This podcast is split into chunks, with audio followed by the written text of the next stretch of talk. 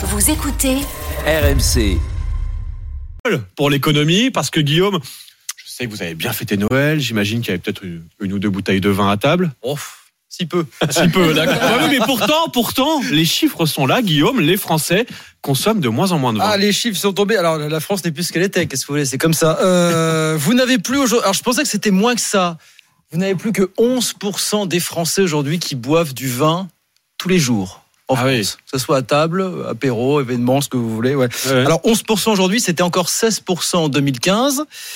Et donc il y a moins de 10 ans. Et alors si on remonte 1980, vous allez me dire autre époque, c'était 50% des Français qui buvaient du vin Ah tous ouais, les jours. un Français Ah bah, sur deux, c'est- tous oui, les voilà, jours, voilà, voilà, un verre de vin. ouais. et les autres plus ou moins. Et euh, voilà, là, vous voyez, si vous de- dans une autre époque aujourd'hui, vous avez 37% des Français aujourd'hui qui vous disent je ne bois plus du tout de vin. Vous voyez, on a un peu changé du Alors, finalement. Oui, on en consomme moins, mais est-ce qu'il n'y a pas aussi l'idée d'en consommer moins, mais, mais, du meilleur. C'est exactement ça. C'est-à-dire que non seulement il y a moins de Français qui, qui consomment du vin, mais ceux qui en consomment encore vous disent qu'eux-mêmes, ils en consomment moins. C'est-à-dire qu'en gros, il y a une quarantaine d'années, euh, les Français, enfin ceux qui buvaient du vin, euh, c'était 120 litres par an quand même. Hmm. Et là, vous êtes tombé à 40 litres par an, grosso modo. Ah oui.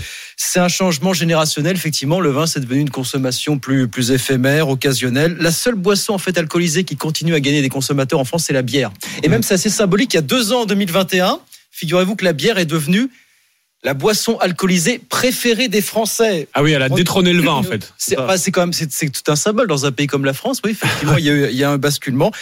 Le prix joue notamment parce qu'il faut bien se rendre compte qu'un litre de bière, fondamentalement, ça coûte moins cher qu'un litre de vin. Donc, Oui, mais ceci explique en euh, partie cela. Les Français qui délaissent le vin, les jeunes en tout cas pour, pour la Ouais. bière, c'est Ouais. un drame pour toute une profession. Oui, parce que le vin, c'est 500 000 emplois en France. Alors, vous avez toute une profession qui essaie de se remettre en cause. On essaie de renouveler un petit peu l'offre. Donc, on fait des vins plus, euh, plus sucrés, plus, plus frais, plus légers, plus fruités. On fait plus de vins rosés. On essaie de trouver des nouveaux moyens de consommer du bio, etc. Ouais, ou alors du vin en canette. C'est c'est encore Ah oui, non, non, du vin en canette, ce qui est absolument. Ça me semble faire de la compliqué. bière directement. Voilà, c'est ça. Non, puis surtout, il y, a- il y a un gros problème, c'est que désormais, comme il y a moins de demandes, il y a beaucoup d'excédents de production en France. Ah. Et d'ailleurs, il y a un chiffre aussi qui est effrayant, qui est tombé en fin de semaine dernière. C'est-à-dire que le- vous avez dans le Bordelais, on va arracher carrément 8000 hectares de cépages parce qu'il n'y a plus de demande en France et il n'y a Ouais. plus de demande à l'étranger. C'est l'État en fait qui va financer tout ça à hauteur de 60 millions d'euros. On va arracher les cépages parce qu'il n'y a plus de demande, tout simplement. Ouais, vous voyez qu'on est en euh, train de tourner. Hérésie, quoi. ouais, si on arrache les, Ouais. on arrache les, les- les vignes, euh, voilà, face à cette consommation de vin en baisse en France, c'était l'économie à Guillaume Paul.